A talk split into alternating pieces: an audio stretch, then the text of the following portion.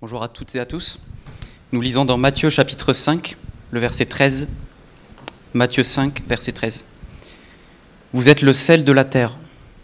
Mais si le sel perd sa, perd sa saveur, avec quoi la lui rendra-t-on? Il ne sert plus qu'à être jeté dehors et piétiné par les hommes. Vous êtes la lumière du monde.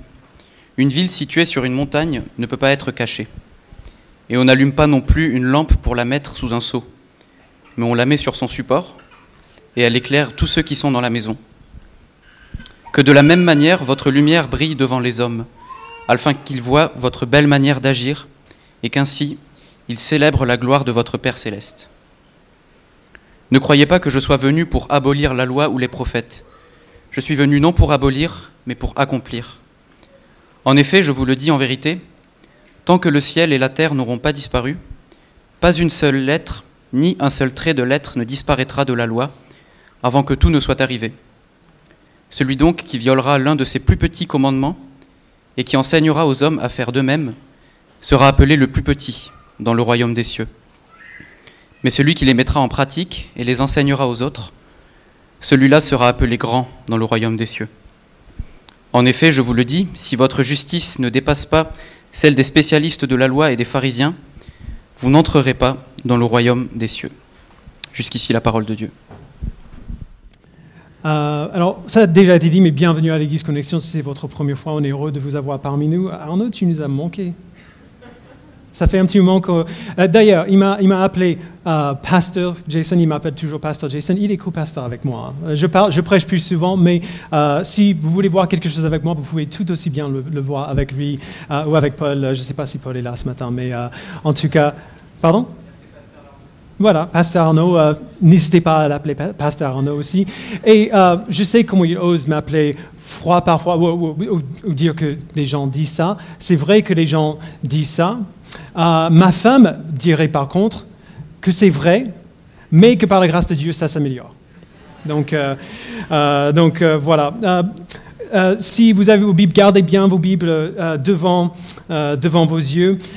Et, pour commencer, juste une, petite illustration pour voir un petit peu où on, va et pourquoi. Quand mon fils Jack, qui est juste là, quand il avait 4 ans, donc ça, date maintenant, il est grand maintenant, il a, il a 9 ans. Quand il avait 4 ans, il a fait un dessin de moi. Il m'a dessiné, il a fait un portrait de moi. C'est une des images de moi que je préfère. Euh, euh, son dessin est affiché dans notre salle à manger à côté du dessin de Lohan qu'il a fait à, la même occasion. On adore la regarder, mais c'est pas super flatteur. Euh, d'ailleurs, il m'a donné la permission de vous montrer ça avant, avant que je fasse. On, on, regarde ça depuis cinq ans maintenant, à chaque fois qu'on se met à table. la pensée m'est venue plus d'une fois que ce dessin de moi est en fait euh, euh, un, reflet assez juste de la réalité. Euh, non pas physiquement, j'espère en tout cas, mais nous, avons tous une idée de, quel type de personne nous sommes. Moi-même, comme tout le monde, j'aime imaginer que je suis quelqu'un d'une certaine qualité, quelqu'un qui est bien. mais en réalité, spirituellement parlant, en tout cas, je suis plus comme ça. Comme un dessin fait par un petit. Spirituellement parlant, je ne suis pas beaucoup mieux que ça, et je suis désolé de vous le dire, vous non plus. Vous n'êtes pas beaucoup mieux que ça. Nous sommes tous mal ordonnés, déséquilibrés, les, choses, euh, les, priorités ne sont pas là où elles, où elles, doivent être. Peu importe combien nous pensons être des gens de bien, la réalité est, bien plus effrayante, si on est honnête. Ce, ce dessin de Jack est adorable, je trouve. Mais quand je sors dehors, quand j'ai affaire avec d'autres gens, j'ai pas envie qu'ils voient ça. J'ai pas envie qu'ils me voient du tout, en fait. Tellement, tellement euh, je suis tordu. Je veux que le monde le voit, lui. Mais ce n'est pas une chose facile de faire que le monde voit Dieu quand il regarde à moi. Pour y arriver, rien ne suffira à part une transformation totale de la personne que je suis vers une version de moi qui reflète qui Dieu est une version de moi qui recrée en quelque sorte à son image, comme au début. C'est cela la situation que notre texte d'aujourd'hui euh, nous décrit. Dieu nous a donné une mission, quelque chose que nous sommes appelés à, montrer au monde, Mais si on veut montrer ce qu'on doit montrer, quelque chose de radical doit avoir lieu.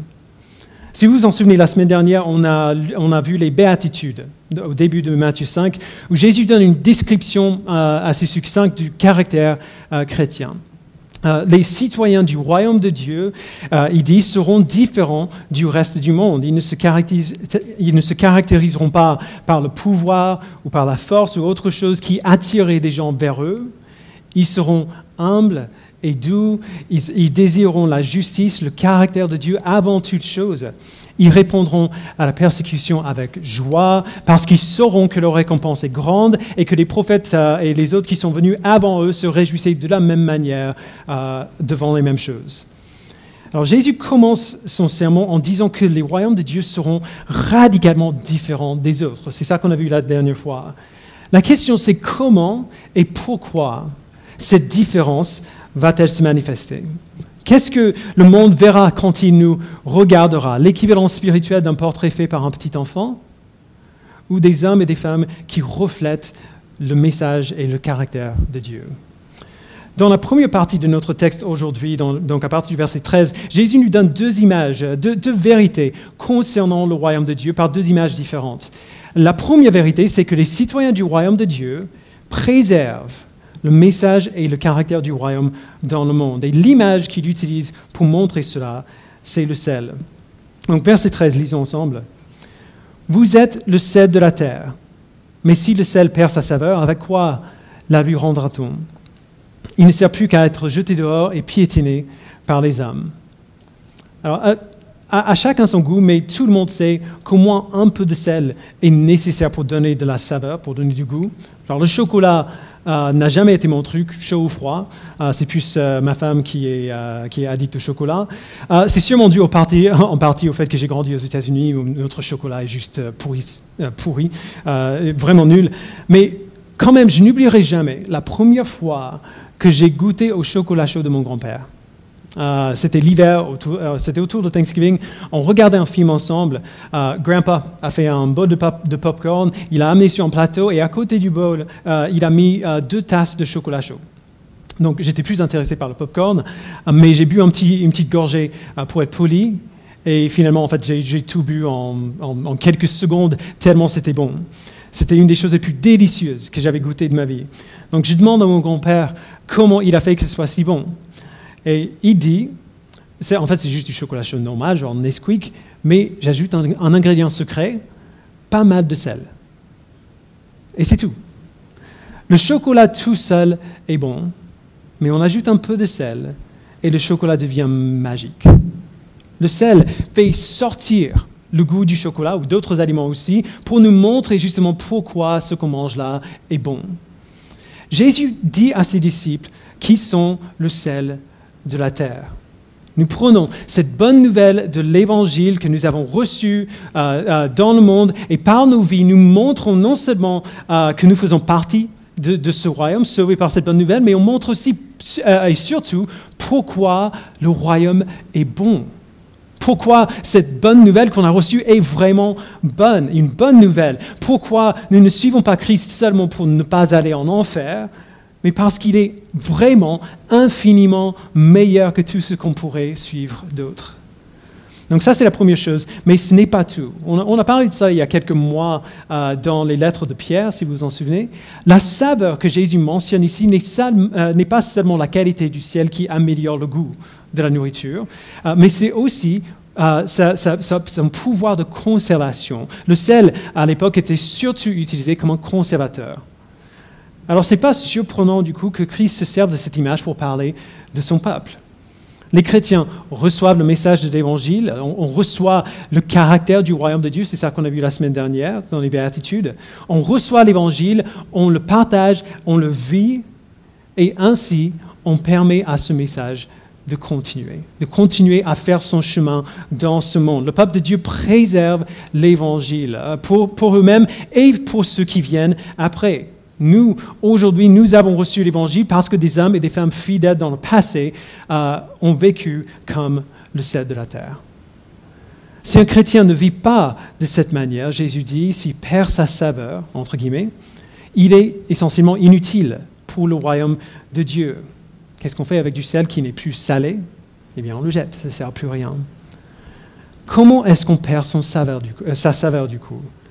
Eh bien, un disciple de Christ qui ne vit pas l'évangile n'est pas un disciple de Christ. C'est un passager sans aucune utilité pour le royaume. Et, juste entre parenthèses, euh, s'il y a des calvinistes ici qui commencent à paniquer quand je parle comme ça, euh, rassurez-vous, euh, en parlant du sel qui perd sa saveur, Jésus ne suggère pas qu'on peut perdre son salut, il nous appelle certainement quand même à examiner notre salut. Recevoir l'évangile avec foi, le partager, le vivre, sont des signes indispensables que nous sommes sauvés. Alors si nous ne vivons pas ainsi, non seulement nous sommes inutiles pour le royaume, mais peut-être qu'on devrait se poser des questions sur l'état de notre foi. Euh, donc voilà la première vérité. Euh, en tant que citoyens du royaume de Dieu, nous préservons le message et le caractère de Dieu dans ce monde. Deuxièmement, en tant que citoyens du royaume de Dieu, nous présentons le message et le caractère du royaume à ce monde. Verset 14. Vous êtes la lumière du monde. Une ville située sur une montagne ne peut, ne peut pas être cachée, et on n'allume pas non plus une lampe pour la mettre sous un seau, mais on la met sur son support, et elle éclaire tous ceux qui sont dans la maison. Que de la même manière votre lumière brille devant les hommes, afin qu'ils voient votre belle manière d'agir, et qu'ainsi ils célèbrent la gloire de votre Père céleste. Euh, cette image est peut-être un peu plus facile euh, euh, parce, que la vérité évidente de la lumière, c'est qu'elle est visible. On peut la voir. On peut la cacher, on peut mettre une lampe sous un seau, et, plusieurs chrétiens choisissent de faire cela, justement, mais et, genre, ils cachent le message et le caractère du royaume plutôt que de les montrer. Et, on peut les comprendre. Si, si, on est honnête, on a tous un peu de mal avec ça par moment. Jésus vient de nous dire que nous serons persécutés si nous le suivons. Il a dit au verset 11 et 12. donc ce n'est pas, pas étonnant qu'on ait envie de le cacher parfois, parce qu'il n'y a pas grand-chose de plus effrayant que l'idée de se faire persécuter ou rejeter de la société, de nos familles, euh, de nos amis. Mais puisque nous sommes la lumière, du, euh, la lumière du monde, sa lumière dans ce monde, plutôt que de cacher le message et le caractère du royaume, nous sommes appelés à les présenter au monde, à les montrer. Cacher la lumière est possible, oui, mais c'est stupide. Une ville euh, est censée attirer des gens vers elle. Une lampe est censée illuminer la maison. Alors nous, le peuple de Dieu, la lumière dans ce monde, nous sommes appelés à briller, à montrer la gloire et la grâce de Dieu aux autres en vivant l'Évangile et en montrant le caractère renouvelé que l'Évangile produit. Nous brillons, euh, pour, le dire autrement, par des choses que nous faisons, notre belle manière d'agir que, que, le monde verra, et euh, par, le type de personne que nous sommes, comme on a vu dimanche dernier. Mais le but n'est pas simplement d'être vu. On ne fait pas un spectacle. Jésus a dit que le but, c'est que le monde voit notre belle manière d'agir, qu'il voit euh, notre belle manière d'agir et qu'il célèbre la gloire de notre Père céleste. En l'an 165 euh, après Jésus-Christ, pendant le règne de Marcus Aurelius, une épidémie, donc certains, pensent que c'était la variole, a, parcouru l'Empire romain. Les, gens mouraient de partout. Euh, ceux qui manifestaient des symptômes étaient souvent jetés dans la rue, où ils ne pourraient plus euh, infecter des autres dans, la maison. Les gens quittaient les villes euh, en masse, mais pas les chrétiens. Les chrétiens infectés étaient soignés par leurs frères et sœurs dans l'Église. Alors ça, c'est pas étonnant. Si on a lu Acte 2, l'Église prenait bien soin de l'Église. Mais non seulement cela, les chrétiens qui vivaient dans les villes restaient dans les villes et soignaient aussi ceux qui ne faisaient pas partie de l'Église. Ils restaient dans les villes pour, soigner des païens, pour le dire autrement. Pour beaucoup de malades, euh, des, soins simples comme la nourriture et l'eau et le repos euh, suffisaient pour qu'ils se rétablissent. Donc par conséquent, on a rapidement remarqué que les chrétiens euh, et ceux qui soignaient survivaient mieux que le reste de la population. Ça leur a donné une réputation. Leur générosité les uns envers les autres et, même envers les non-chrétiens a continué. Et quelques siècles plus tard, au IVe siècle, quand l'empereur euh, Julien voulait renforcer la religion païenne euh, polythéiste de l'époque, il a exhorté les prêtres païens à garder le pas avec les chrétiens, à, essayer de, faire compétition avec eux pour pouvoir faire aussi bien qu'eux. Donc, euh, l'historien Rodney Stark écrit dans une lettre au grand prêtre de la Galatie, Julien a insisté sur la distribution de grains et de vin aux pauvres, disant, donc euh, je cite, les Galiléens impurs, donc les chrétiens, soutiennent non seulement leurs pauvres, mais les nôtres également. Et c'est une honte que nos pauvres ne reçoivent pas la même aide de notre part. Mais il y avait peu ou pas de réponse aux propositions de Julien, puisqu'il n'y avait pas dans la religion païenne de doctrine ou de pratiques traditionnelles pour motiver de tels efforts de la part des prêtres. Les chrétiens euh, croyaient, à la vie éternelle. Au mieux, les prêtres païens croyaient à une, euh, ou les païens croyaient à une existence peu attirante dans un monde souterrain. Ainsi, le choix des prêtres païens de rester dans leur ville pour traiter des malades aurait demandé beaucoup plus de courage que, euh, de la part des chrétiens. La foi faisait différence. Par leur vie, les chrétiens ont montré pourquoi Jésus est bon, pourquoi Christ est meilleur que de rester vivant au milieu d'une pandémie. Ils ont proclamé le message de l'Évangile et ils ont vécu le caractère de l'Évangile pour la bonne raison. Et ce n'est qu'un exemple sur des millions qu'on pourrait donner. Notre appel à être sel et lumière touche à chaque domaine de notre vie. Nous sommes appelés à préserver le message et le caractère du, euh, et du royaume dans ce monde. Et nous sommes appelés à présenter le message et le caractère du royaume à ce monde. Si nous le faisons, le monde verra comment le royaume de Dieu se vit et verra du coup que la foi de ce royaume est substantive.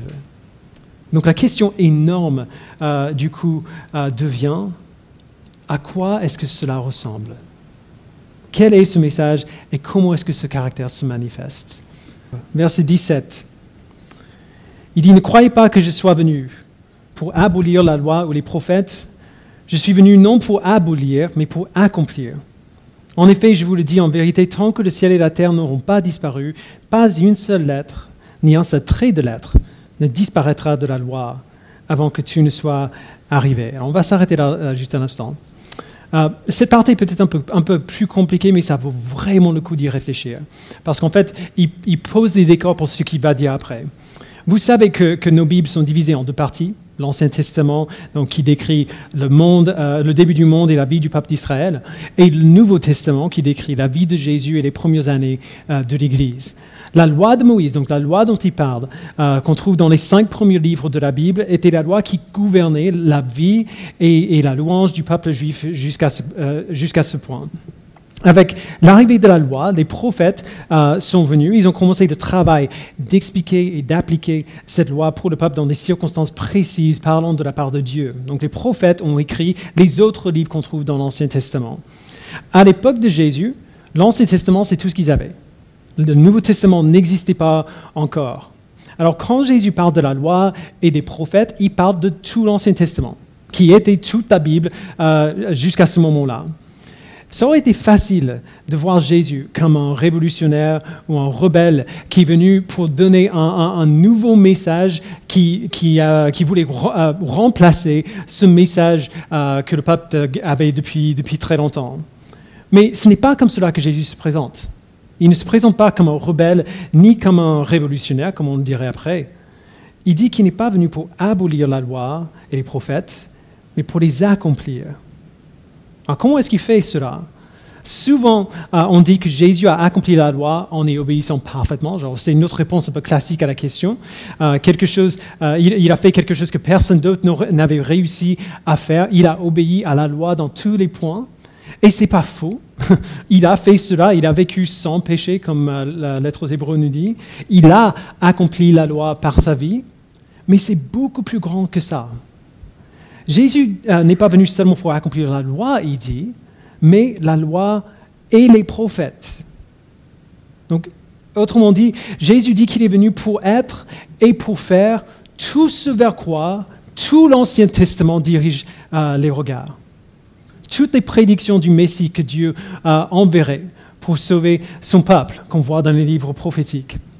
Tout le système euh, sacrificiel qui pointait vers, le plus grand sacrifice que Jésus ferait, qu'on voit dans les livres historiques. Tout le caractère parfait euh, qui nous est présenté dans les livres de sagesse.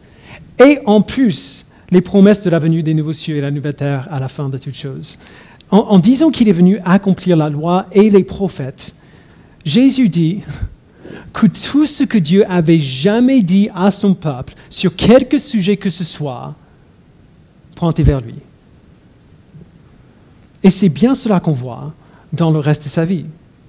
Jésus a accompli des prophéties sur le Messie euh, dans sa vie, dans ses miracles. Euh, il a vécu la vie euh, que Dieu avait ordonné au peuple de Dieu de vivre. Il a donné un exemple visible de ce à quoi ressemble la vraie sagesse. Il a pris les péchés de son peuple sur lui-même, il est mort à leur place, il a appliqué ce sacrifice à eux une fois pour toutes afin qu'ils soient libres. Tout comme le prophète Ésaïe avait dit, la punition qui nous donne la paix est tombée sur lui et c'est par ses blessures que nous sommes guéris.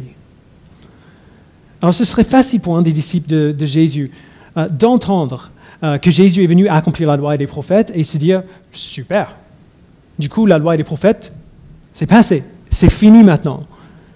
Mais Jésus dit, non, non, non, ce n'est pas encore terminé. Il, il insiste que jusqu'au moment où tout ce qui est prédit dans l'Ancien Testament se réalise, donc verset 18, tant que le ciel et la terre n'auront pas disparu, avant que tout ne soit arrivé, l'autorité de l'Ancien Testament reste de vigueur.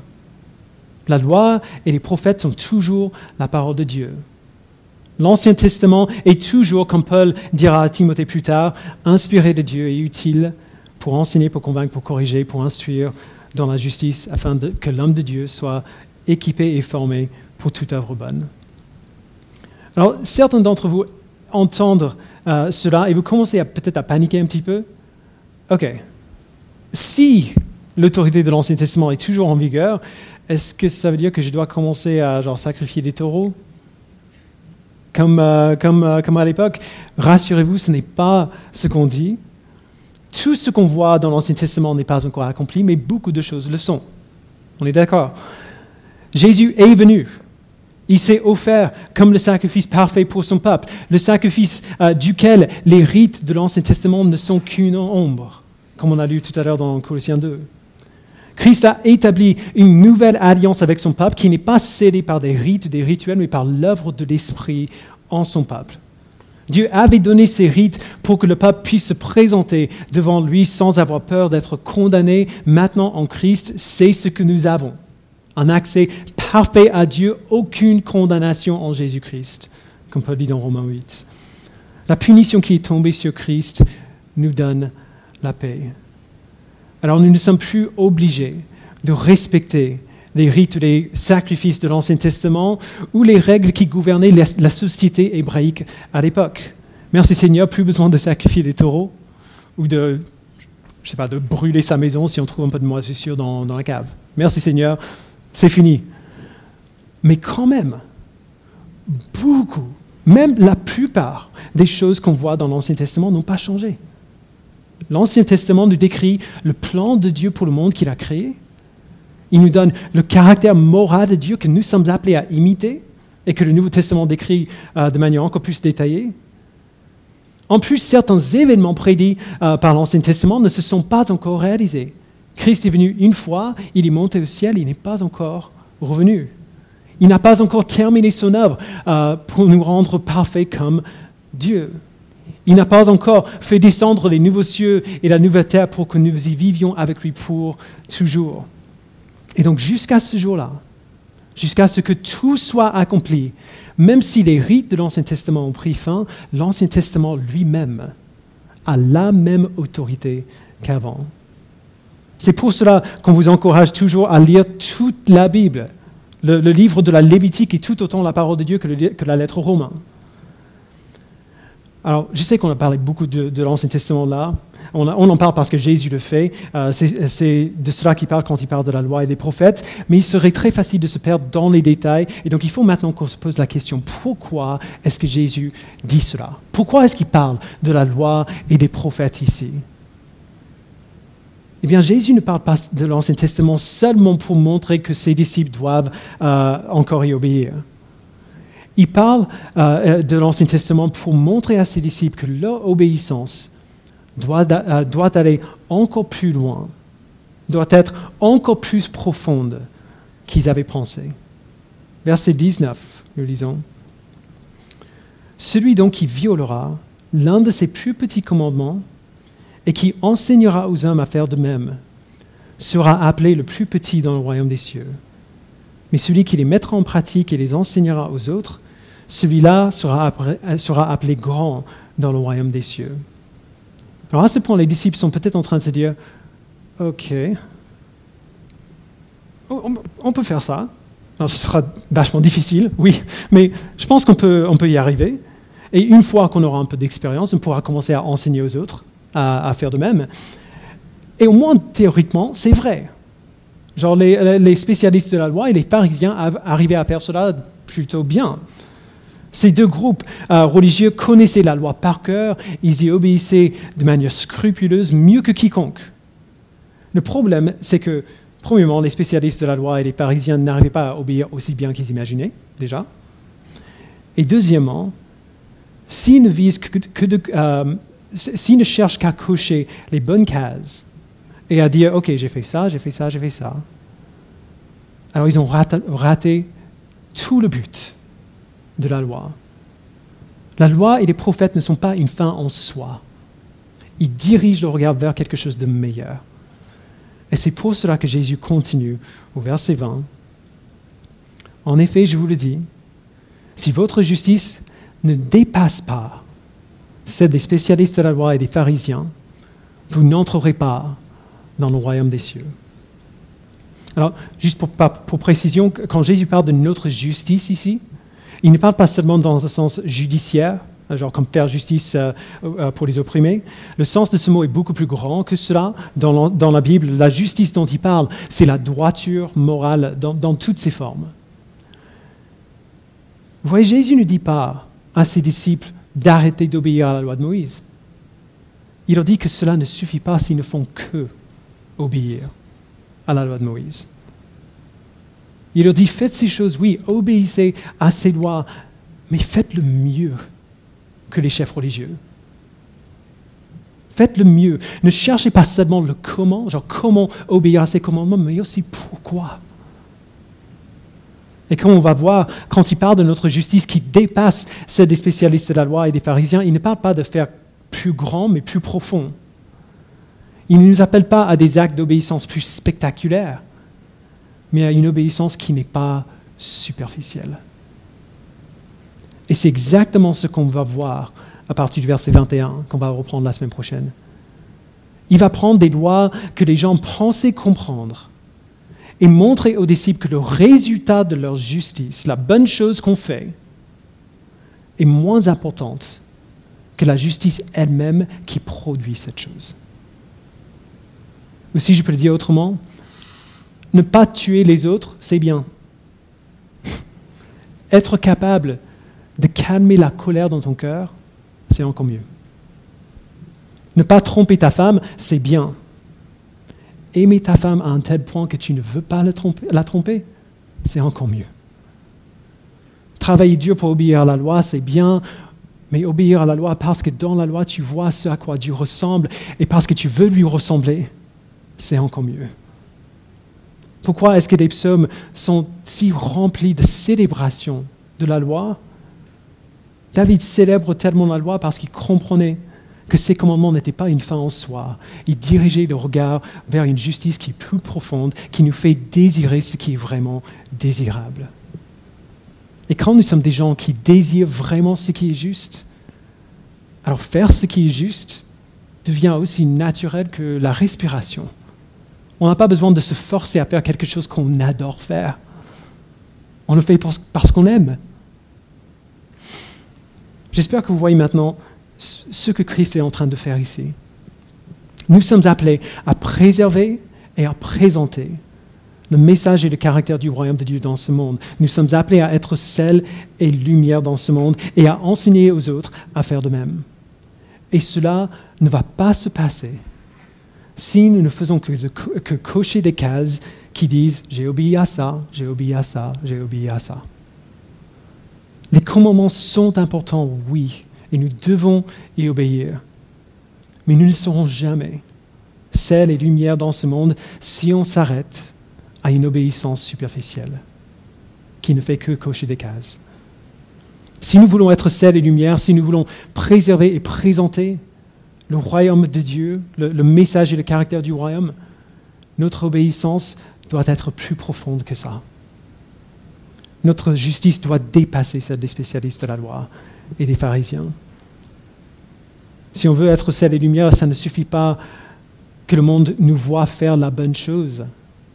Il doit nous voir être le bon type de personne pour qui faire la bonne chose est, juste naturel. Des gens qui ne font pas que pas tuer, mais qui pardonnent. Des gens qui ne sont pas seulement pas adultères, mais qui sont fidèles. Des gens, des gens qui ne sont pas seulement pas menteurs, mais qui sont foncièrement honnêtes. Des gens qui ne sont pas seulement obéissants à Dieu, mais qui sont heureux en lui et qui obéissent à partir de leur bonheur. Vous vous en souvenez, heureux ceux qui ont faim et soif de la justice, car ils seront rassasiés. Pendant les semaines à venir, Jésus va nous donner plusieurs applications de ces choses, plusieurs exemples de ce à quoi cela ressemble. Alors plutôt que d'essayer d'appliquer tout ça maintenant, j'aimerais juste nous laisser avec deux mots. Lire et prier. Lisons la Bible. c'est une évidence dans l'Église, on dirait, mais pas aussi évident que ça, parce qu'il y a beaucoup, beaucoup, beaucoup de chrétiens qui ne le font pas. Lisons la Bible, toute la Bible, l'Ancien et le Nouveau Testament. Lisons-la pour apprendre à savoir ce que Dieu aime, à savoir ce qu'il désire. Apprenons à le chercher, lui, avant, qu'on cherche à faire quoi que ce soit. Lisons et prions. Prions que Dieu nous aide à grandir dans ce qu'on voit quand on lit. Que son esprit nous apprenne à aimer ce qu'il aime. Qu'il nous aide à obéir non pas par obligation, mais à partir de notre cœur. Prions que Dieu nous aide à être sel et lumière dans ce monde. Et alors qu'il répond à nos prières comme il a promis de faire. Faisons-le. Soyons sel et lumière dans ce monde. Préservons et présentons le message et le caractère du royaume de Dieu. Montrons à ce monde ce à quoi Dieu ressemble, non seulement en faisant les bonnes choses, mais en les faisant pour la bonne raison. Aimons notre Dieu et servons notre Dieu et soyons heureux en lui. Que notre lumière brille devant les âmes, afin qu'ils voient notre belle manière d'agir et qu'ainsi ils célèbrent la gloire de notre Père céleste. On va continuer tout ça la semaine prochaine, mais pour l'instant, je vais vous inviter à, prier.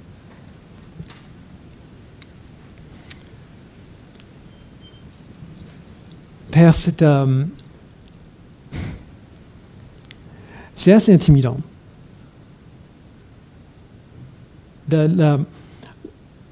on pensait déjà que la barre était assez haute. Et puis Jésus fait juste exploser la barre. On la voit même plus. Cette barre est bien trop haute pour nous. Il n'y a personne ici qui soit capable d'y arriver. Mais la bonne nouvelle, c'est que ce n'est pas à nous d'y arriver. Christ est déjà arrivé pour nous. Il nous a déjà fait passer par-dessus. Et maintenant, nous a donné son esprit afin que nous commencions à vivre en pratique ce que Christ a déjà fait en nous spirituellement. Merci Père pour cette bonne nouvelle, que ce n'est pas par nos efforts que nous pouvons être transformés, que nous pouvons devenir vraiment sel et lumière dans ce monde. Ce n'est pas par nos efforts, par nos capacités ou par notre intelligence qu'on y arrive. C'est par ton esprit qui œuvre en nous et qui nous fait devenir autre chose qui prend les, êtres tordus que nous sommes par notre péché et qui nous fait petit à petit devenir humains, comme tu as créé à ton image, afin que nous puissions montrer à ton monde à quoi tu ressembles. Nous te remercions, Père, pour l'œuvre de ton Fils qui permet cela, et nous avons toute espérance que ce que tu as commencé en nous, tu la rendras parfaite pour son retour. Au nom de Jésus-Christ, nous le prions. Amen.